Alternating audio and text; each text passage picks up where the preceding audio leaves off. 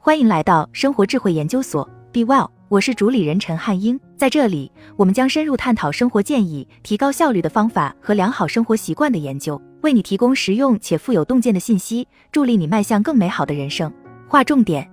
听音乐并不能让你变得更聪明，就像早期报道的莫扎特效应，但听音乐确实可以减缓认知能力的下降。另一方面，习惯性的演奏乐器可以增加脑组织容量，并改善认知技能，如视觉记忆。当音乐训练从年轻时开始时，这些好处是最强的。但哪怕是在成年后学习乐器，这些好处仍然是很显著的。听音乐能让人更聪明吗？大约三十年前，劳舍尔等人在著名的《自然》杂志上发表了一项关于儿童的研究，表明仅仅是听莫扎特的音乐就可以提高儿童的认知能力。尽管其他研究人员后来在儿童和成人身上复刻了这些结果，但今天神经科学家的共识是，听莫扎特或其他古典音乐。不是通过增强你的大脑，而是通过暂时提高你的意识和情绪，来使你表现得更好的。因此，所谓的莫扎特效应实际上是不存在在这个过程，只不过是暂时让人的思维意识更强了。然而，最近一些研究人员开始重新审视听音乐的好处，但不是针对儿童，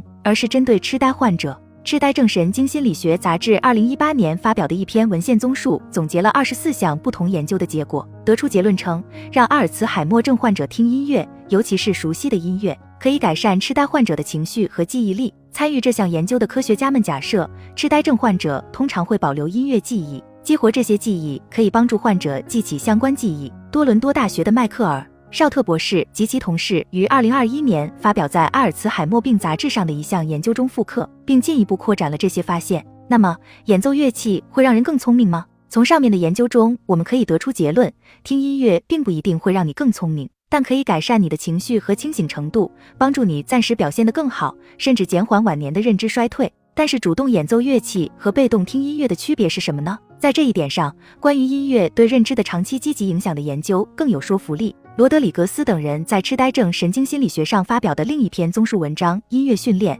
神经可塑性和认知》表明，学习演奏一种乐器，然后练习这种乐器，实际上可以促进大脑中与感知和演奏音乐相关的部分生长。对于演奏乐器的这些好处，音乐训练开始的越早，好处越大。但甚至在那些直到成年才开始演奏乐器的音乐家身上，也发现了脑组织大小的增加。罗德里格斯等人继续指出，大量研究表明，大脑的物理变化具有功能意义。与非音乐家相比，受过训练的音乐家在诸如视觉空间处理和视觉记忆等认知任务中表现得更好。当然，区分先天后天的问题并不简单，但苏黎世大学的卢茨杨克博士进行的纵向研究支持这样的观点：即与演奏乐器相关的大脑和认知变化可能是后天的，也可能是遗传的。在你拿起乐器滋养大脑之前，还有一件事。上述研究有力的表明，经常演奏乐器可以促进大脑发育，提高认知能力。延缓认知能力下降，但是如果你真的想增强大脑和认知能力，劳伦斯·卡茨博士在《保持大脑活力》一书中总结的一系列关于大脑可塑性的研究表明，